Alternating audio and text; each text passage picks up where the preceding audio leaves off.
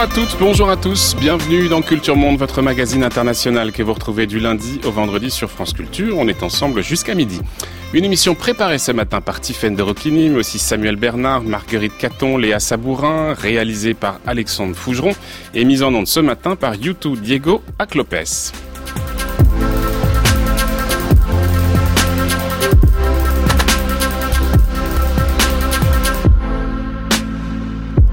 Suite de notre série consacrée à la Chine et à l'expansionnisme chinois en particulier. La Chine, puissance diplomatique, on en parlait lundi, puissance économique, nous en parlions hier, mais aussi puissance militaire, on en parle ce matin. Vers une armée de classe mondiale, c'est notre question ce matin.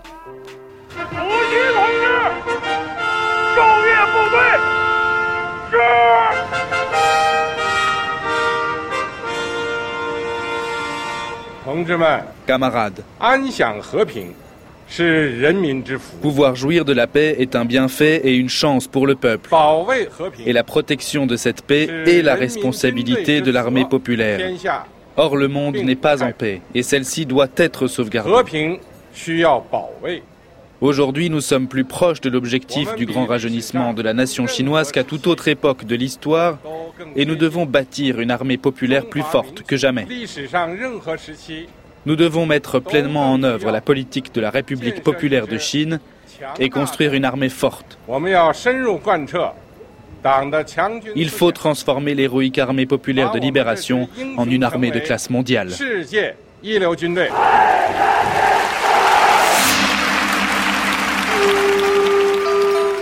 Une armée de classe mondiale. Tel est le rêve de Xi Jinping qui s'exprimait le 30 juillet dernier à la veille du 90e anniversaire de la création de l'armée populaire de libération fondée clandestinement par le Parti communiste chinois dans une Chine encore contrôlée par Chiang Kai-shek. Ce jour-là, les steppes mongoles servent de décor de fond pour un immense défilé militaire, hélicoptères de combat, engins transporteurs de missiles, missiles intercontinentaux montés sur des véhicules tout-terrain. C'est dans ce théâtre que Xi Jinping a rendu visite à ces hommes en veste de treillis, s'il vous plaît nous sommes plus près que jamais, disait-il, de notre objectif de renaissance de la nation chinoise.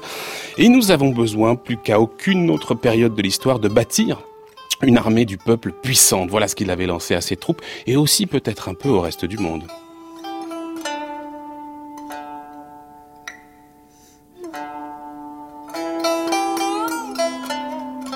Alors que les tensions en mer de Chine sont toujours vives, on en parlera, et que Pékin a ouvert sa première base militaire à l'étranger à Djibouti, on en parlera aussi, le président chinois veut une armée plus moderne, plus réactive et plus loyale aussi. Alors qu'est-ce que Xi Jinping veut faire de l'armée populaire de libération? Quels sont les efforts de modernisation? Comment compte-t-il organiser aussi euh, sa projection à l'extérieur de ses frontières? Et qu'est-ce que la militarisation de la Chine produit en retour chez ses voisins? Voilà un certain nombre de questions qu'on va aborder ce matin. Pour ce faire, nous avons invité deux personnes en plateau.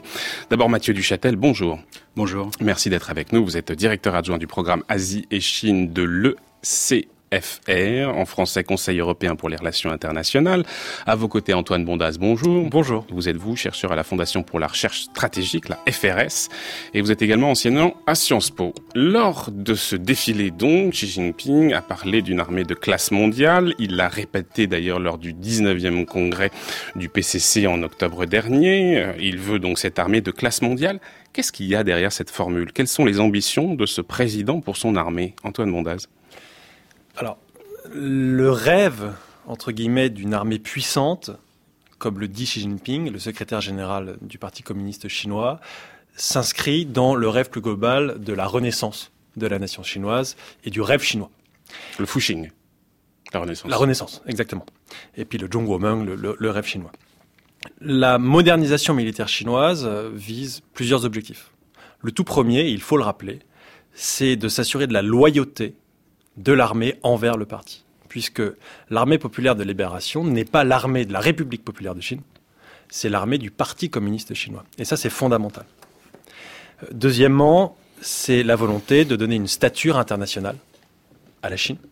Puis troisièmement, il y a la volonté, bien évidemment, d'avoir une armée opérationnelle, moderne, qui est capable, entre guillemets, c'est dans les textes officiels, de mener des guerres modernes dans un contexte d'informatisation alors c'est un peu compliqué à expliquer, mais c'est grosso modo dans un euh, concept, dans un contexte moderne avec les nouvelles technologies de l'information, de la communication, etc. Capable de mener les guerres, mais aussi de les gagner. Et c'est précisé d'ailleurs, c'est pas rien. Et, c'est quelque chose qui a été précisé notamment depuis 2015 et la réforme de l'armée. Mathieu Duchâtel, derrière cette expression euh, armée de classe mondiale, qu'est-ce que vous y voyez? On va évoquer évidemment toutes ces questions de loyauté, de modernisation, de capacité de projection, etc. Mais qu'est-ce que vous voyez, vous, globalement, derrière tout ça, Mathieu Duchâtel? Alors, ce qu'il faut voir, c'est qu'il y a aussi une date euh, dans la construction d'une armée de classe mondiale. Euh, elle a été euh, communiquée par Xi Jinping lors de son rapport de travail au 19e congrès du parti. et cette date, c'est 2050. donc, on est quand même sur une échéance de temps assez longue. on a encore trois décennies avant la construction d'une armée de classe mondiale. Je suis tout à fait d'accord avec Antoine Bondaz. c'est un rêve chinois qui date déjà de, de, plus d'une centaine d'années. Hein, le, le Fuxing, comme vous l'avez dit, ou, ou, le Fujian, qui est un pays riche et puissant. Euh, et j'ai toute l'impression qu'on est dans une qu'on est dans une période charnière, euh, que les années qu'on est en train de vivre avec Xi Jinping euh, sont des années charnières pour la modernisation de l'armée populaire de libération euh, sur certains sur certains points précis en fait. D'abord dans la région, la Chine est maintenant l'armée qui domine. elle a un équilibre de puissance avec le Japon, avec les États-Unis, euh, qui, qui, est fragile, mais surtout ses autres voisins avec lesquels elle a des rivalités en matière de, de contrôle de territoires revendiqués par tous, avec le Vietnam, avec les Philippines, avec Taïwan. Euh, c'est très clair que, que la Chine mm. domine. C'était pas le cas en 1996, lors de la dernière grande crise euh, dans laquelle l'armée chinoise a été impliquée, la crise du détroit de Taïwan. L'armée chinoise n'avait pas la domination aérienne, par exemple, par rapport aux forces taïwanaises. 25 ans après, on est dans une configuration tout à fait différentes. Le deuxième point, euh, c'est sur l'industrie d'armement. Euh, la Chine commence maintenant à bénéficier de son investissement dans l'industrie d'armement, qui est un investissement de, long terme. Euh, on dit que le budget recherche et développement consacré à l'industrie d'armement est de plus de 10 milliards de dollars. Hein, c'est le budget de la défense de beaucoup de pays de la région. Euh, et la Chine commence à en obtenir les, bénéfices. Elle a maintenant, par exemple, sur la construction navale, euh, des programmes en série. Euh, pendant très longtemps, elle produisait des prototypes. Maintenant, sur tous les grands programmes de construction navale, que ce soit les grands croiseurs, les destroyers, les frégates, les corvettes, les sous-marins nucléaires lanceurs d'engins, les sous-marins nucléaires d'attaque, les sous-marins diesel, elle a des programmes qui sont en cours en même temps. et ce qu'elle vise aujourd'hui, c'est non plus le nombre, mais la qualité. Et donc c'est pour ça que les, que les 20 prochaines années seront clés sur le plan de, de l'équipement et que cet hmm. investissement finira par payer. Oui, c'est l'objectif, c'est évidemment de moderniser sa propre armée, mais c'est aussi de vendre ses armes. On le sait peu, mais la Chine est devenue un vendeur, un vendeur d'armes très important, je crois, aujourd'hui devant la France et l'Allemagne. Faisons peut-être un peu, Antoine Mondas, de politique intérieure. Très récemment, il y a deux des plus hauts gradés de l'armée chinoise qui sont tombés, qui sont tombés pour corruption. Alors est-ce qu'ils font les frais d'actions délictueuses méritant châtiment, ou est-ce qu'il faut y voir derrière tout ça peut-être le désir précisément du président chinois de mettre au pas une armée dont il n'aurait pas encore complètement le contrôle absolu Alors il y a toujours les deux euh, éléments. Il y a effectivement de la corruption au sein du parti, mais aussi au sein de l'armée populaire de libération. La lutte contre la corruption initiée lors de l'arrivée au pouvoir de Xi Jinping en 2012 a particulièrement concerné euh, l'armée. Euh, les chiffres dont on dispose, c'est que des centaines et des centaines d'officiers ont été démis de leurs fonctions, notamment. On peut euh, parler de purge. C'est une purge, effectivement. Hmm. Euh, mais il y a aussi derrière la volonté du secrétaire général du parti, mais surtout du président de la commission militaire centrale, puisque c'est ça l'organe militaire le plus élevé en Chine, qui est Xi Jinping, euh, d'instaurer son autorité et d'afficher son autorité sur la commission militaire centrale et sur les troupes. Antoine Mondas, faut peut-être rappeler, pardon, excusez-moi de vous, couper, mais que euh, cette fameuse commission militaire centrale du Parti communiste chinois, euh, elle est devenue l'organe principal de l'armée chinoise suite à une réforme précisément de Xi Jinping. Il y avait au départ, je crois, quatre départements qui ont été fondus en un seul dans cette fameuse commission. Et là, il y avait clairement ce désir d'avoir une mainmise du parti et de Xi Jinping en particulier sur l'armée. Alors en fait, la commission militaire centrale est plus ancienne que cela. Commission militaire centrale, ce sont les responsables militaires les plus hauts gradés en Chine. Hmm. Vous aviez jusqu'à présent 11 membres, on est passé désormais à 7 membres. Donc Xi Jinping est le président, vous avez deux vice-présidents et quatre membres. Il y a eu en parallèle, annoncé début 2015, une réforme de l'organisation de l'armée. Au sein de la commission militaire centrale, vous aviez quatre départements généraux qui ont disparu puisqu'ils étaient beaucoup trop influents. Ils ont été remplacés par une quinzaine d'institutions. Vous avez des bureaux, vous avez des commissions, vous avez des états-majors, etc. Vous avez aussi eu la refonte des forces, des forces militaires, puisqu'auparavant vous aviez la marine, l'armée de l'air et ce qu'on appelait la force de la seconde artillerie, qui est en charge des missiles balistiques nucléaires mmh. et conventionnels mmh. de la Chine. On a eu une refonte de ces trois institutions pour la création d'un état-major de l'armée de terre. Il n'y avait pas d'armée de terre. Il n'y avait pas d'état-major de l'armée de terre, puisqu'en réalité, les forces principales étaient des forces terrestres. Dans l'histoire de la Chine, de, euh, de la fin des années 40 euh, à, aujourd'hui, l'armée de terre demeure et les forces terrestres demeurent les forces les plus importantes en Chine. Mmh. Il y a une volonté euh, de, de Xi Jinping mais qui a été initié euh, auparavant, de rééquilibrer hmm. entre les différentes forces, donc les, les, forces terrestres, les forces aériennes, les forces maritimes, ce qu'on appelle désormais l'armée des lanceurs, qui est encore une fois en charge des, missiles balistiques, et puis aussi une force de soutien stratégique qui est notamment en charge de toutes les questions de cyber, spatial, etc. Mais qui dit bien en tout cas cette, ce désir, cette ambition de, de, projeter justement les forces chinoises à l'extérieur de ses frontières. Mathieu Duchâtel, parlons peut-être un peu argent.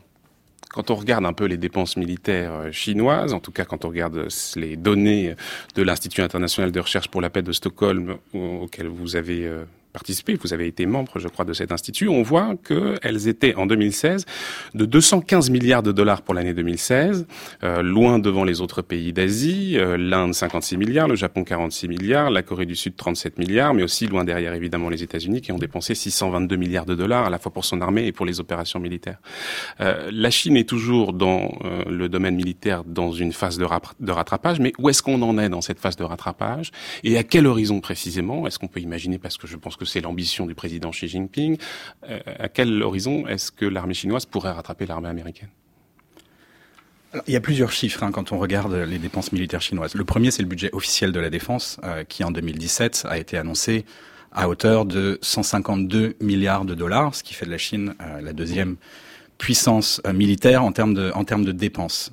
ce que calcule l'Institut CIPRI, c'est les dépenses militaires et pas le budget de la défense. Euh, ça veut dire que euh, ce qui est inclus. D'où les euh, nuances qu'on voit avec d'autres chiffres effectivement. Parce que j'en ai regardé plusieurs et c'est les chiffres les plus élevés qu'on retrouve ceux du CIPRI. Exactement. Et la raison pour laquelle ces chiffres sont si élevés et en fait dépassent les 200 milliards de dollars dès l'année 2014, c'est parce que le CIPRI inclut les dépenses de recherche et de développement qui sont les plus difficiles à estimer.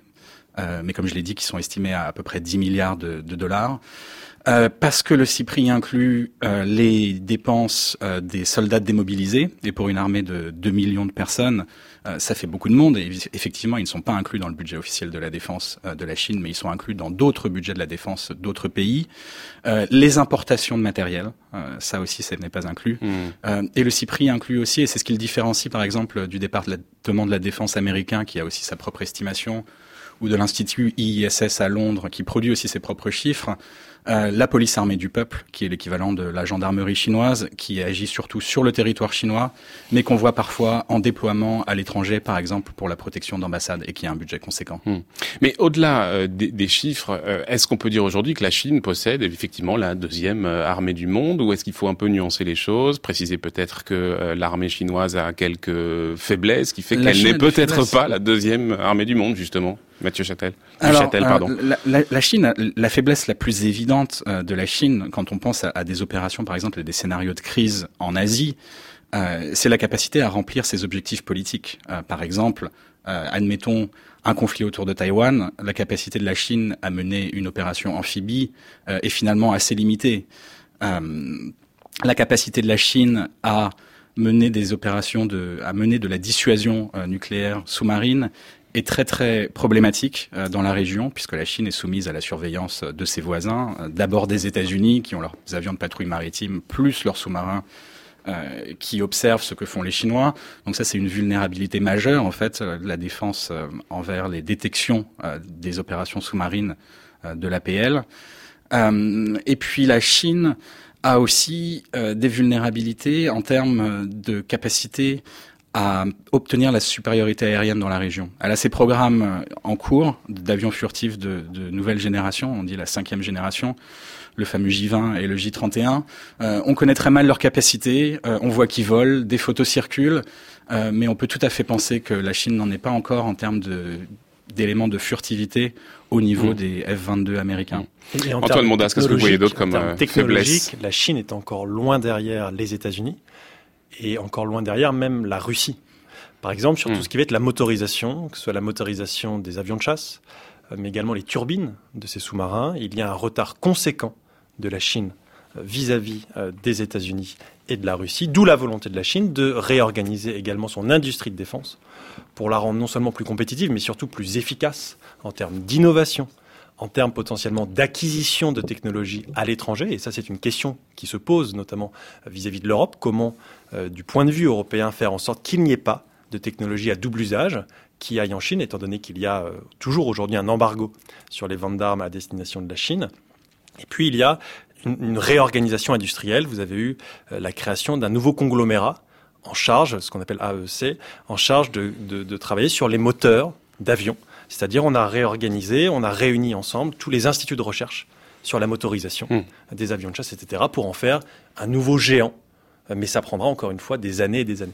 Alors, on reviendra évidemment sur euh, la mer, parce que c'est bien sûr l'espace privilégié de l'expansionnisme militaire chinois.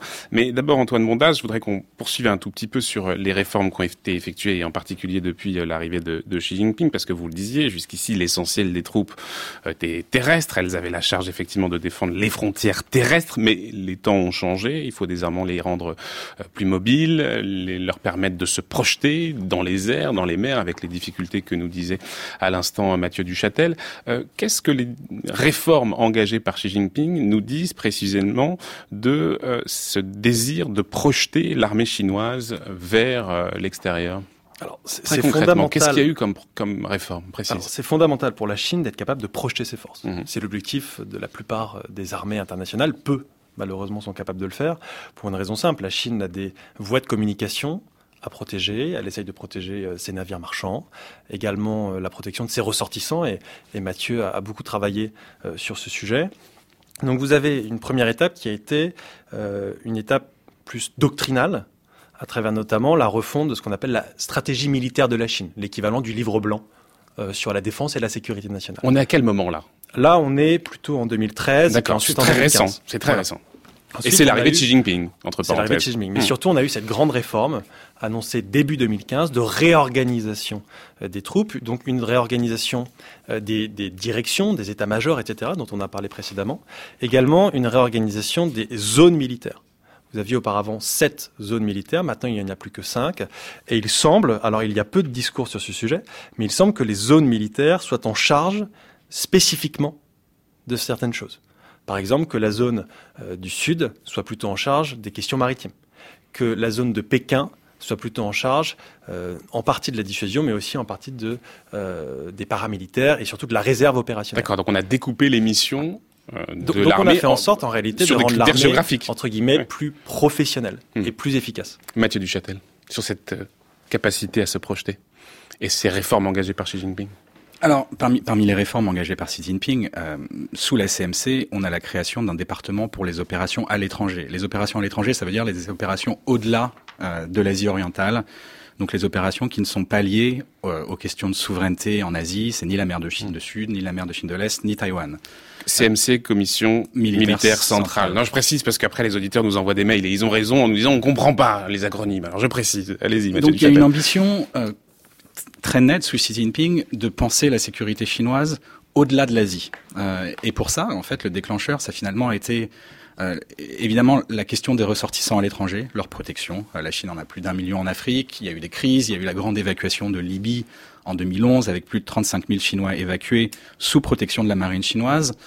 Euh, il y a eu en 2008 euh, le début de l'opération anti-piraterie avec une flottille chinoise en permanence patrouillant le, le golfe d'Aden, qui a amené à ce qui pour moi est une véritable rupture majeure, euh, même si la Chine ne le dit pas vraiment dans son discours officiel, la construction de, de la base à Djibouti, euh, que les Chinois n'appellent pas une base, mais qui est véritablement une rupture de politique étrangère. Sa première base militaire à l'étranger, écoutez. L'établissement de la base aidera les missions d'accompagnement des navires chinois dans le golfe d'Aden et en Somalie, ainsi que les obligations internationales telles que les missions humanitaires de sauvetage. Elle stimule également le développement social et économique de Djibouti. Cela aide la Chine à continuer d'apporter une contribution encore plus grande à la paix et à la stabilité de l'Afrique et du reste du monde.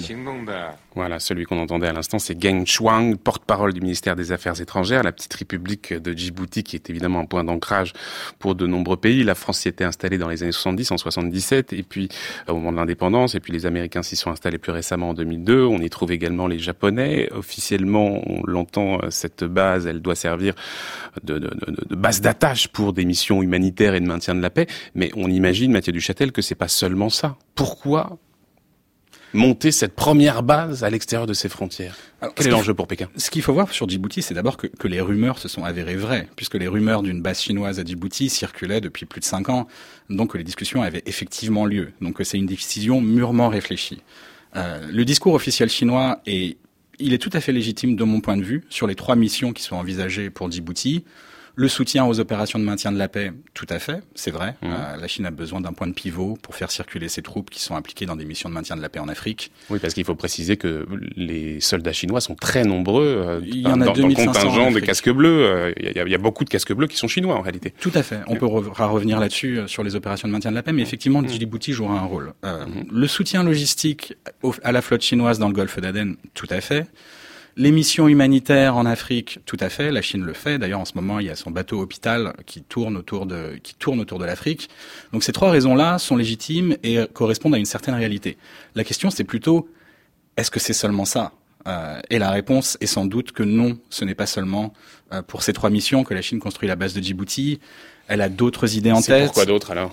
Euh, À terme, peut-être le contre-terrorisme. C'est ce qui peut paraître de plus de plus probable en fait, de plus euh, de plus crédible comme type de mission, euh, des ressortissants chinois pris dans une crise euh, ou dans une attaque terroriste quelque part euh, au Moyen-Orient, en Afrique. La Chine a cette base à Djibouti avec une présence qui n'inclut pas d'ailleurs seulement des casques bleus. Hein. Il y a aussi des Marines. Euh, on l'a vu dans les derniers exercices que la Chine a menés à, à Djibouti. Mmh. L'infanterie de marine, c'est pour de la projection de force.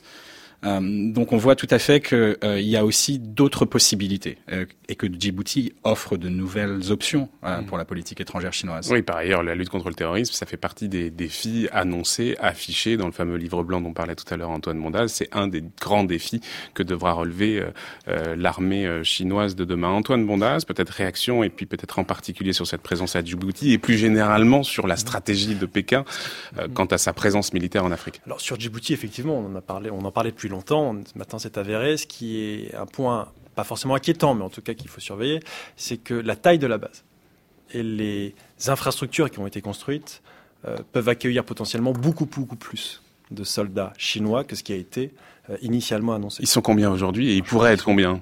Plusieurs centaines. Ouais. Euh, mais potentiellement, il pourrait y en avoir plusieurs milliers au sein de cette base. Quand on regarde la taille des habitations, on dit qu'elle pourrait accueillir jusqu'à 10 000 soldats. Exactement. D'accord. En potentiel. Mais de façon plus générale, dans la, la pensée un peu stratégique chinoise, une réforme a été importante en 2014-2015, c'est la, la, la, constitution de ce qu'on appelle le concept de sécurité, euh, sécurité nationale aux caractéristiques chinoises. Et la sécurité, c'est pas uniquement une sécurité militaire.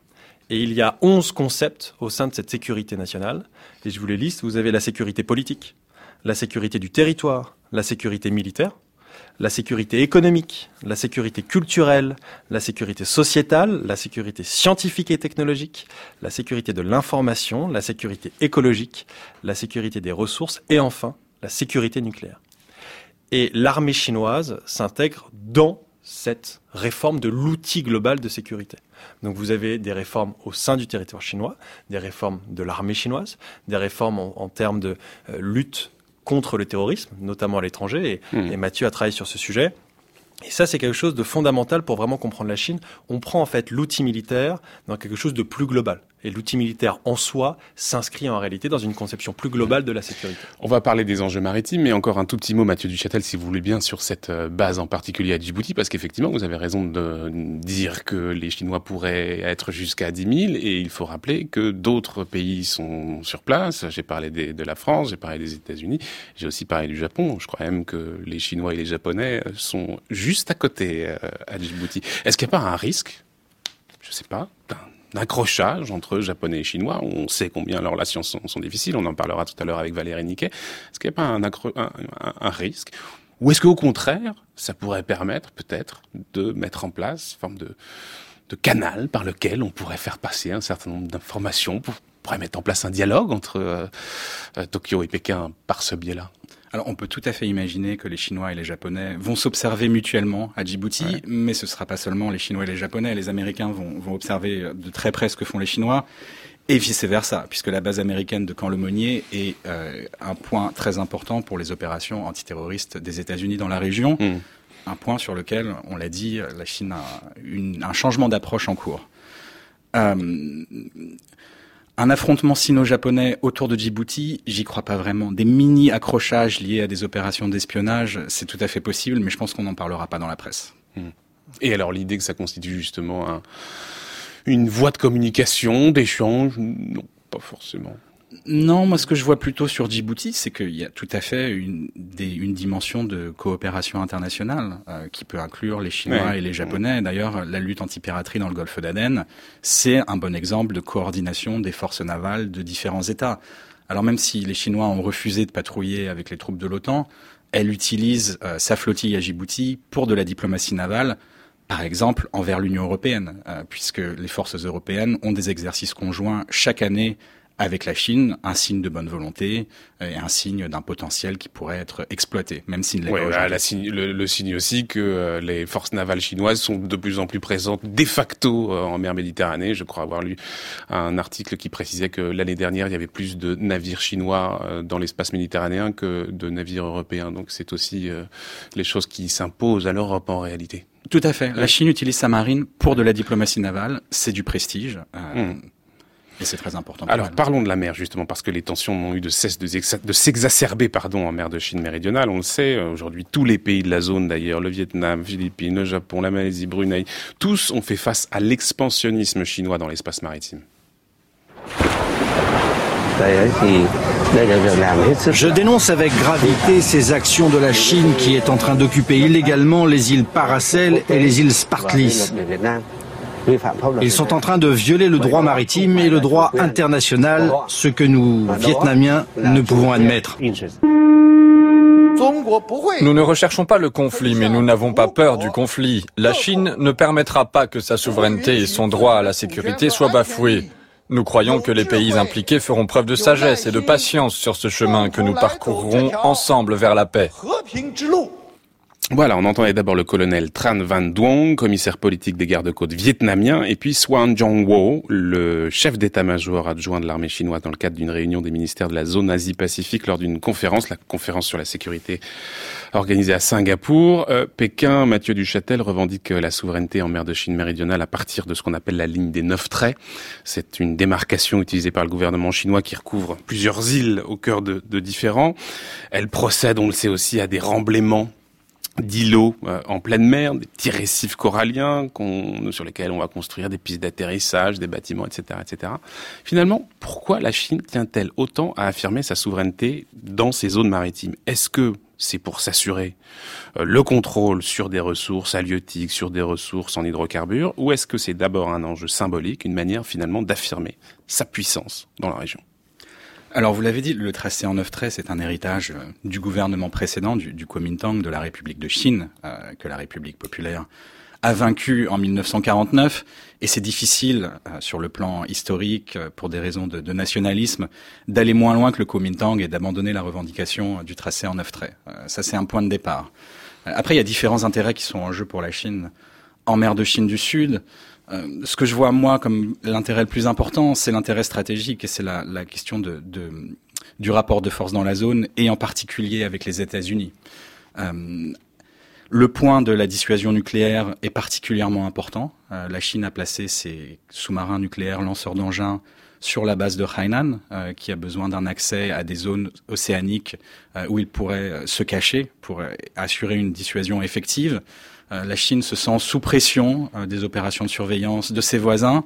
Et c'est comme ça qu'il faut en partie comprendre le choix de Xi Jinping. Et d'ailleurs, c'est un choix qu'il a mis en avant comme dans son bilan politique après ses cinq premières années au pouvoir euh, au 19e congrès. Ça venait très tôt dans son discours. La construction des sept îles artificielles, c'est quelque chose dont Xi Jinping est fier, une décision qu'il s'attribue et qui est liée justement à l'ambition de gêner les opérations des voisins et aussi euh, à l'ambition chinoise de mm. construire dans la zone une présence dominante qu'elle a aujourd'hui. Il y a Antoine Mondas, c'est vrai, ce sentiment du côté de la Chine, et il faut le comprendre, il faut le dire ici, un sentiment d'encerclement. Euh, finalement, les Chinois se sentent encerclés et se sentent d'une certaine manière menacés, mais en retour, bien sûr, les pays de la région qui avaient l'habitude d'avoir une certaine emprise dans le domaine maritime, eux aussi se sentent un peu menacés. Récemment, le chef d'état-major de l'armée américaine, le général Dunford, a déclaré que la Chine deviendrait la principale menace militaire des États-Unis à l'horizon 2025. Lui, il parle pas de 2050, il parle de 2025, c'est demain. La question qui se pose aussi, Antoine C'est comment les États-Unis s'adaptent à ce qu'ils considèrent eux comme une nouvelle menace. Alors, premièrement, la Chine considère les États-Unis comme sa principale menace depuis le début des années 90. Puisqu'il faut bien rappeler que pendant la guerre froide, la principale menace pour la sécurité de la Chine, c'était l'URSS. Puisque à partir de la division euh, de la dissension sino-soviétique du début des années 60, la Chine considère que la principale menace, elle est, elle est continentale et elle est euh, septentrionale. Petit à petit, cette menace va devenir méridionale et euh, maritime. Hmm. D'où la modernisation et l'effort militaire de la Chine pour développer sa marine, euh, principalement à partir du début des années 90. Du point de vue vous nous préciserez justement ces efforts en particulier. Hein. On a vu un certain nombre de réformes un peu globales, générales au début, mais on va voir en particulier sur les, capacités navales. Mais je vous en prie, sur ces capacités navales, puisqu'elles sont forcément euh, connectés aux capacités spatiales, entre autres, mhm. puisque une des objectifs de la Chine, mais c'est le cas de, de, nombreux pays, la Russie fait la même chose dans, dans la zone baltique, c'est de développer ce qu'on appelle des, des capacités de déni d'accès, déni de zone. C'est-à-dire rendre plus compliqué une intervention militaire américaine, et s'il y a une intervention militaire, euh, la rendre la rendre elle-même plus compliquée, limiter la marge de manœuvre euh, des États-Unis. On occupe le terrain. Alors, c'est pas seulement du terrain, mais c'est par exemple développer des capacités de des missiles anti-navires, capacités, des, des, capacités aériennes, euh, etc., des capacités balistiques, etc. Donc, face à cela, les États-Unis vont adapter leur outil militaire. C'est ce qui explique en partie, par exemple, le renforcement des capacités militaires à Guam.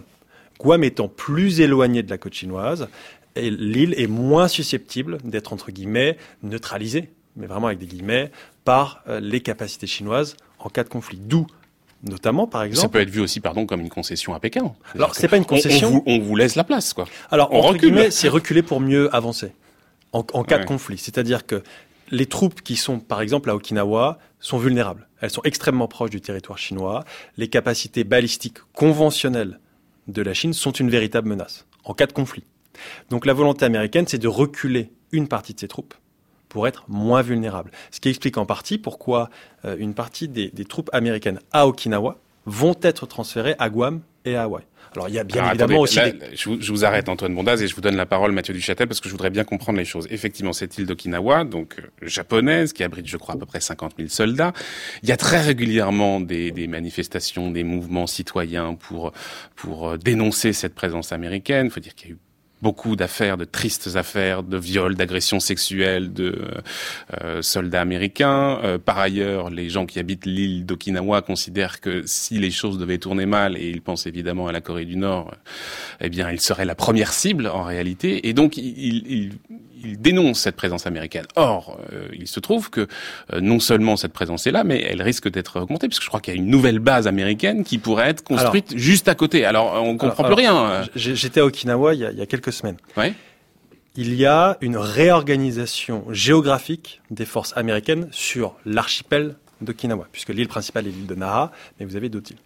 Le problème sur l'île principale, où vous avez un peu plus d'un million d'habitants, c'est que certaines bases ont été construites au lendemain, de la Seconde Guerre mondiale, et bien évidemment à une époque où euh, le tissu urbain de l'île de Naha principale n'était pas aussi développé. Et donc vous avez par exemple la base de Futenma, qui se trouve aujourd'hui au milieu des quartiers d'habitation. Donc il n'y a pas d'avions de chasse qui atterrissent, mais vous avez des hélicoptères. Ça fait beaucoup de bruit, il y a potentiellement des risques d'incidents, etc.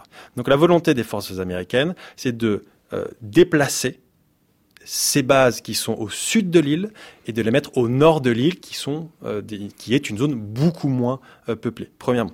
Deuxièmement, il y a une volonté de la population de soutenir l'alliance, mais entre guillemets de pas avoir de troupes américaines sur l'île. Vous savez, c'est un peu euh, pas, pas dans mon pas dans mon jardin. C'est hmm. on est en faveur de l'alliance. Il n'y a pas une remise en cause de l'alliance avec les États-Unis, mais il y a une remise en cause en réalité de la présence sur cette île en particulier. Mathieu Duchette. Pardon, du point de vue, puisque du point de vue japonais, et c'est extrêmement intéressant, euh, on vous explique bien, en réalité, les Américains ont une vision euh, historique, c'est-à-dire de se dire, vous avez de moins en moins d'incidents, par exemple. Et c'est la réalité, vous avez beaucoup de moins en moins d'incidents euh, avec hmm. des soldats américains sur l'île, mais du point de vue des habitants d'Okinawa, on a une vision cumulative. En réalité, même si vous en avez moins, vous en avez toujours, et ça s'ajoute euh, à cette somme d'incidents, de viols, euh, parfois d'agressions, etc. Mathieu Duchâtel, est-ce que vous êtes d'accord avec cette idée avancée par Antoine Bondaz que l'administration américaine n'a pas l'intention de se désengager euh, de cette zone et pas l'intention de, de, de, de, réduire ses effectifs du côté du Japon? On se souvient évidemment d'un certain nombre de, de, citations de Donald Trump, alors peut-être plus à l'époque encore où il était candidat, euh, peut-être qu'il a un peu euh, nuancé les choses, quoi en la matière, mais il avait par exemple lancé vous avez qu'à vous débrouiller, euh, prenez, vous avez qu'à devenir une euh, puissance nucléaire et puis euh, voilà, on, débrouillez-vous. vous êtes d'accord avec Antoine Mondas pour dire que non, non, les États-Unis n'abandonnent pas le Japon, au contraire? Je suis tout à fait d'accord avec cette analyse. on parle au moment où trois porte-avions américains sont autour de la Corée du, de la péninsule coréenne avec des forces navales d'appui japonaises en phase d'exercice conjoint pour envoyer un signal très fort mmh, mmh. de dissuasion à la Corée du Nord. Euh, Donald Trump a beaucoup parlé pendant la campagne présidentielle américaine. Euh, il a abandonné le TPP sur le plan commercial euh, que les pays asiatiques continuent de, de, négocier sans les Américains. Et ça, ça a été un signe de désengagement très fort pour les pays de la région qui n'arrêtent pas d'en parler et qui finalement ont décidé d'avancer sans les Américains en espérant qu'un jour les Américains rejoignent le TPP. Mais sur le plan euh, de la défense, sur le plan militaire, euh, je vois pas du tout aujourd'hui de désengagement de la part des Américains. Ce que Donald Trump essaie de faire, euh, c'est de vendre plus d'armements américains aux alliés dans la région. on a déjà une vente d'armes qui a été annoncée à Taïwan. Elle n'était pas très ambitieuse, mais elle a déjà eu lieu assez tôt après son entrée en fonction. des annonces qui ont été faites auprès des Japonais. Donc non, pas du tout. Hmm. Je pense que, et d'ailleurs, du point de vue chinois, ce que les Chinois voient, c'est pas seulement une présence américaine, c'est l'alliance nippo-américaine. Euh, mmh, la menace mmh, mmh. potentielle pour la Chine, ce qui diminue les marges de manœuvre chinoises en Asie orientale, c'est l'alliance nippo-américaine qui se fixe euh, d'abord sur le problème des îles Tiaoyu Senkaku, euh, administrées par le Japon, revendiquées par la Chine, et d'une certaine manière euh, sur Taïwan et sur la mm. mer de Chine du on Sud. Va, on va en parler dans un instant, on va se pencher un peu sur les relations entre la Chine et le Japon. On va retrouver Valérie Nika qui est euh, en direct depuis le Japon dans quelques instants, mais Antoine Mondaz, vous vouliez réagir? Et puis rappelons juste que la première visite du ministre de la Défense, le général Matisse, à l'étranger, a été en Asie, a été justement au Japon et en Corée du Sud. Et vous avez un renforcement des alliances qui a été euh, initié bien évidemment sous Barack Obama sur ce qu'on a appelé le mmh, fameux mmh. pivot, le rebalancing, le mmh. rééquilibrage euh, vers l'Asie, alors qu'il était principalement sur l'Asie du Sud-Est et non pas sur l'Asie du Nord-Est. Mais il faut bien comprendre que les alliances avec le Japon et avec la Corée du Sud n'ont jamais été, entre guillemets, aussi importantes et aussi structurées qu'aujourd'hui y compris même en Corée du Sud, même si vous avez un gouvernement progressiste qui est arrivé au pouvoir, qui est considéré souvent comme... s'illustre, ça s'illustre comment? Ça s'illustre, comme nous disait euh, Mathieu Duchâtel à l'instant, à travers la vente d'armes et peut-être en, particulier sur les capacités navales. Tout le monde, en gros, se réarme, construit des navires pour justement faire front face à cet expansionnisme maritime chinois. Et puis on commence à coopérer les uns avec les autres, les Philippines, la Malaisie, le Vietnam, que sais-je encore? Est-ce qu'on voit déjà des signaux? Parce que bien sûr, personne, outre les États-Unis, personne n'est en capacité aujourd'hui de répondre, de s'opposer à ces capacités navales euh, chinoises. Est-ce qu'on voit de la part des pays de la région, si on met un peu les États-Unis de côté, est-ce qu'on voit ces pays de la région commencer à s'organiser pour mettre en commun ces moyens, pour mettre en place des cadres de coopération pour s'opposer à ces capacités navales chinoises? On n'est pas encore dans, une logique. De, pas encore dans une logique de guerre froide, mais ce que je retiens de la visite de Donald Trump euh, en Asie, de sa tournée en Asie, c'est que le terme coopération, les termes coopération quadrilatérale, donc Inde, Japon, Australie, États-Unis, et Indo-Pacifique sont vraiment les, les, deux mots qui ressortent, euh, qui ressortent de cette visite. Ça veut dire deux choses. Ça veut dire que euh, la compétition stratégique avec la Chine, euh, les Américains essaient de la déplacer d'un espace est-asiatique, donc c'est très très géopolitique comme analyse, à un espace Indo-Pacifique où l'Inde et l'Australie sont dans le lot. Donc il y a une espèce de volonté de contrebalancer la puissance chinoise. Ça se traduit par des exercices conjoints de mmh. plus en plus nombreux. Mmh. Et dans ce cadre, la France a un rôle, puisque la France a des possessions bien évidemment dans le Pacifique Sud, en Inde, enfin dans l'océan Indien, et il y a une volonté aussi de la France de se rattacher potentiellement à ce concept d'Indo-Pacifique. Chine, la grande expansion, c'est notre série cette semaine, aujourd'hui vers une armée de classe mondiale, pour reprendre une formule de Xi Jinping, on est avec Mathieu Duchâtel et Antoine Bondaz.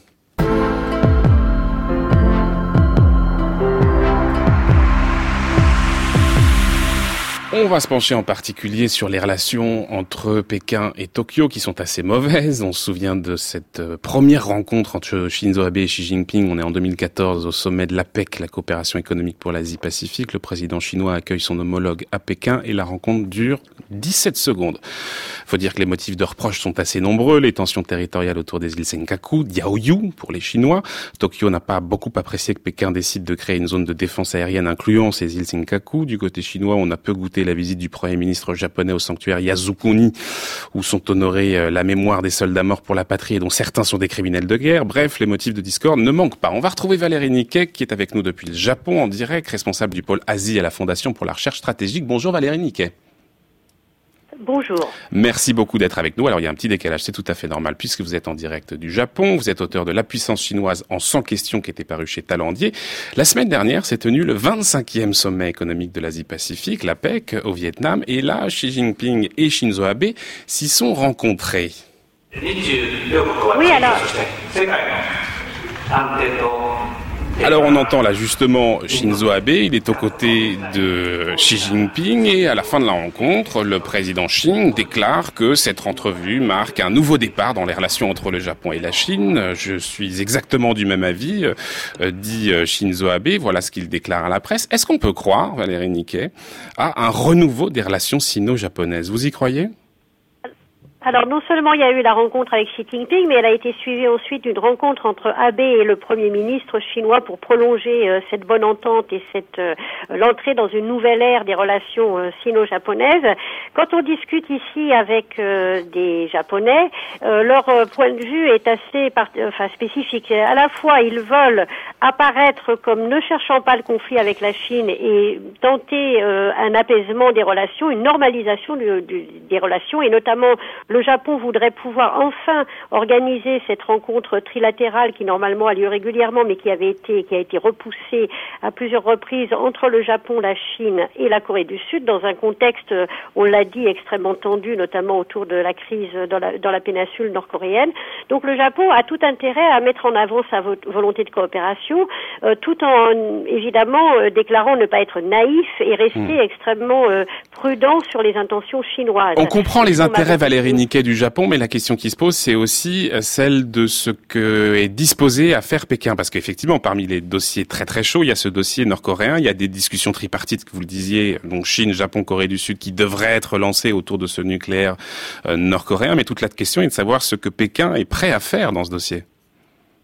Oui, et justement, la question pour le Japon, c'est la question du, du, manque de confiance, hein, qui, en dépit euh, de ces témoignages de, de, cette volonté de rapprochement avec Pékin, est toujours mise en avant sur le fait que quoi qu'on fasse, on ne, on n'a pas une confiance absolue dans ce que souhaitent faire les Chinois. Côté chinois, ce qu'on peut penser aussi, c'est que Xi Jinping et la direction chinoise déjà depuis plusieurs années, et pas uniquement sur la Corée du Nord, a réussi à quand même se mettre à dos. On l'a vu également dans, dans les interventions précédentes. La quasi-totalité des pays d'Asie, sauf les plus dépendants euh, de Pékin, notamment en raison d'une stratégie perçue comme très agressive en mer de Chine, mais également avec la Corée du Sud, qui a été entre guillemets punie euh, d'avoir euh, accepté euh, le système de défense antimissile américain. Et on peut penser que Xi Jinping, qui fait tout de même face à un certain nombre de, problèmes à régler en Chine même, à la fois par ralentissement de la croissance, rééquilibrage de la croissance, obtenir son, son ambition de, de, faire de la Chine une puissance relativement développée d'ici d'ici 2021 euh, euh, et ensuite de, de, surtout de maintenir le Parti communiste au pouvoir qui reste vraiment sa première ambition, il y a sans doute une évolution dans l'analyse chinoise qui penche plutôt en faveur d'un apaisement des relations, hmm. que ce soit avec Tokyo ou avec d'autres, et Tokyo étant aussi un acteur majeur dans la région, y compris du point de vue économique. On le voit bien avec cette initiative que, que les Japonais soutiennent euh, fermement, qui est de tenter de relancer non pas le TPP tel tel qu'il existe, puisque les Américains n'en font plus partie, mais en tout cas de, de relancer cette idée d'une coopération économique entre euh, les pays d'Asie euh, qui, euh, qui faisait partie de, de, de, ce projet TPP. Donc de, de la part de Pékin, je pense qu'il y a aussi cette volonté, et également sur le dossier nord-coréen, bien entendu, où le Japon joue un rôle, notamment parce que Abe a réaffirmé, et encore cette fois-ci avec une très grande force, qu'il était tout à fait sur la ligne de, du président Trump, qui est à la fois de mettre en œuvre les sanctions d'une manière réelle et, et, si possible, enfin efficace et vérifiée, mais également d'utiliser des moyens de pression potentiellement euh, militaires, hmm. l'expression étant que tout est sur la table et tout, euh, tout est possible. Et alors justement, tout est sur la table, Valérie Niquet, et il faut peut-être en venir un tout petit peu aux questions, euh, pour le coup, intérieures, parce qu'elles sont complètement liées. Il y a effectivement ces différends entre la Chine et le Japon autour de ces différents îlots. on a parlé tout à l'heure des Senkaku Diaoyu. Et pour répondre à la montée en puissance de l'armée chinoise dans la région et en particulier dans cet espace maritime, euh, Shinzo Abe voudrait bien modifier la constitution pour en finir avec euh, le pacifisme de l'archipel qui a été euh, défini par la constitution de 1947, juste après la défaite du Japon. Il faut rappeler que son article 9 stipule que le Japon, je cite, renonce à jamais à la guerre et à l'usage de la force comme moyen de règlement des conflits internationaux. En 2015, il y avait eu des lois de défense qui avaient été adoptées D'ailleurs, dans les cris et les empoignades au Parlement japonais, euh, le Premier ministre veut aller encore plus loin en modifiant cette constitution pour l'adapter donc à ce nouveau contexte sécuritaire. D'ailleurs, les dernières élections euh, nippones anticipées euh, visaient cet objectif et, d'une certaine manière, la victoire de, la coalition conforte Shinzo Abe dans cet objectif de, modification de la, de la constitution. Très concrètement, Valérie Niquet, que veut faire Shinzo Abe avec cette constitution? Est-ce qu'il veut enterrer ce principe pacifiste euh, hérité de la Seconde Guerre mondiale? Alors paradoxalement, la modification de la Constitution n'est pas euh, totalement liée à la question chinoise. Évidemment, euh, il y a des points euh, de, de, de, contact dans la mesure où le, le, le, Japon est en train de développer aussi ses capacités militaires, notamment en termes budgétaires, qui augmentent régulièrement, même dans, si c'est dans, dans, des proportions qui restent très limitées. Et, et, ce que veut Shinzo Abe, ça n'est pas changer la première partie de l'article 9 qui déclare que le Japon renonce à la guerre pour régler les, les, questions internationales, mais ce qu'il voudrais, c'est constitutionnaliser entre guillemets les forces d'autodéfense. La deuxième partie de cet article indique que la Chine, le, pardon, le Japon ne dispose d'aucune armée, d'aucune force armée, ce qui n'est évidemment pas le cas depuis euh, les années 50 où le Japon dispose de ces fameuses forces d'autodéfense qui sont une véritable armée. Et euh, le point euh, qui serait modifié dans la Constitution, même s'il y a encore aujourd'hui débat, ce serait pas une suppression de l'article 9, mais une nouvelle rédaction qui entérinerait entre guillemets l'existence de ces forces d'autodéfense. Hmm. Évidemment, tout ça s'accompagne d'un discours qui vise à modifier l'opinion publique, à la faire évoluer, et cette opinion publique a effectivement beaucoup bougé, notamment en relation avec la crise coréenne, qui a joué un rôle très important dans, dans la victoire de Abe euh, à ces nouvelles élections, mais également face à la Chine, qui, euh, comme vous l'aviez indiqué, au, Japon est perçue avec hmm. un regard euh, inquiet et qui manque de, de confiance dans l'avenir sur ce que veut faire la puissance chinoise de sa nouvelle puissance. Eh oui, parce que vous avez raison de, de, préciser que euh, pour modifier, en tout cas pour euh, transformer cette constitution, oui, pour la modifier, euh, il faut l'accord du Parlement bien sûr, mais il faut aussi euh, passer par un référendum. Et pour le moment, je crois que l'opinion nippone n'est pas encore favorable à toutes ces évolutions, même si les choses pourraient changer. Réaction Antoine Mondaz et Mathieu Duchâtel à cette question des relations sino-japonaises. Alors, euh, la question, des îles, euh, la question des îles Tiaoyu Senkaku reste, reste tout à fait problématique. Euh, les Japonais ont l'impression, depuis le, le, rachat public de certaines de ces îles en 2012, mm. que la Chine a mené une politique extrêmement agressive, puisque la situation aujourd'hui autour des îles Senkaku Tiaoyu, c'est que les gardes-côtes chinois ont des patrouilles tout à fait régulières, euh, que les Japonais doivent aussi envoyer leurs gardes-côtes pour les pour les surveiller, voire pour pour les intercepter, pour les raccompagner à la sortie. Euh, et donc il y a un point de tension qui reste malgré tout. Euh, et ce point-là, avec un accrochage possible. Vous nous disiez non tout à l'heure pour Djibouti. Dans ce cas précis. Dans ce cas précis, entre gardes-côtes, mais si vous regardez les photos qui qui circulent sur Internet, les bateaux sont parfois très très proches quand même. donc une collision n'est pas du tout impossible. Alors jusqu'à présent, la marine chinoise n'entre pas dans les eaux territoriales de Djibouti. Il y a eu un cas, mais on est dans des confrontations de garde-côte. Ça reste un point de tension qui ne va pas disparaître. les Chinois ne vont pas arrêter de patrouiller autour de ces autour de ces îles. Et Au contraire, non seulement il ne va pas disparaître, mais ça va s'aggraver compte tenu de la montée en puissance des différentes forces navales de la région, euh, on voit pas comment ça peut s'arranger. Alors, ils utilisent leur présence euh, autour de ces îles pour euh, signaler un petit peu ce qu'ils pensent de l'état de la relation sino-japonaise. donc, plus ils sont mécontents, plus il y a de bateaux. Là, aujourd'hui, on voit qu'il y en a un petit peu moins sur ces deux derniers mois. Euh, mais tout ça va et vient euh, avec les aléas de la relation euh, politique. ce qui est très clair, c'est qu'il n'y aura pas de disparition de la présence chinoise dans ces îles qui sont revendiquées par la Chine comme chinoises et dont ils disent aujourd'hui qu'ils les administrent aussi. Antoine Mondaz, en guise de conclusion, on arrive presque au terme de l'émission. rapidement sur peut-être la question coréenne et pas la question de la mer de Chine méridionale et orientale et Vous êtes un spécialiste de la Corée du Nord, Antoine Mondaz. Le Japon, effectivement, est sur la même ligne que les États-Unis, mais aussi que la Corée du Sud et l'Union européenne. C'est la stratégie de pression maximale. Mm.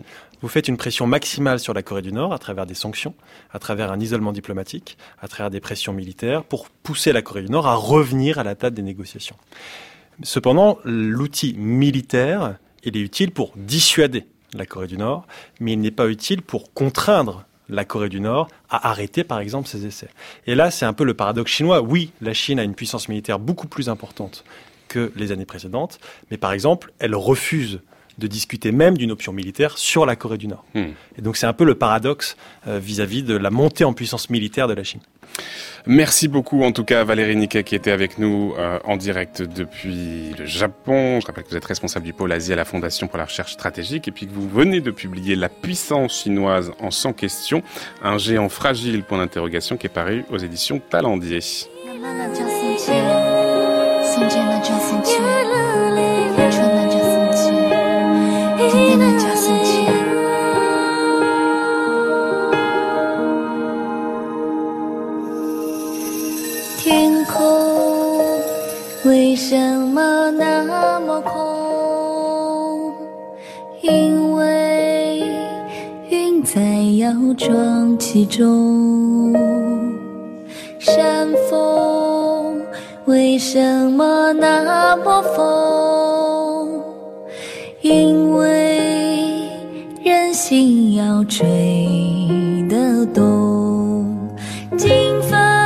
C'est une jolie voix, Antoine Bondaz, Mathieu Duchâtel. Hein? C'est Alan Dawa Dolma. C'est une chanteuse chinoise tibétaine qui a été découverte lors d'une audition organisée en Chine, qui a débuté sa carrière au Japon, mais aussi c'est aussi la, première chanteuse d'origine chinoise à atteindre ce niveau. Visiblement, c'est ce que me dit en toi. En tout cas, euh, Alexandre Fougeron qui a sélectionné ce morceau pour euh, clore cette euh, émission consacrée à la Chine. Merci beaucoup Mathieu Duchâtel d'avoir été avec nous. Merci également à vous Antoine Mondaz.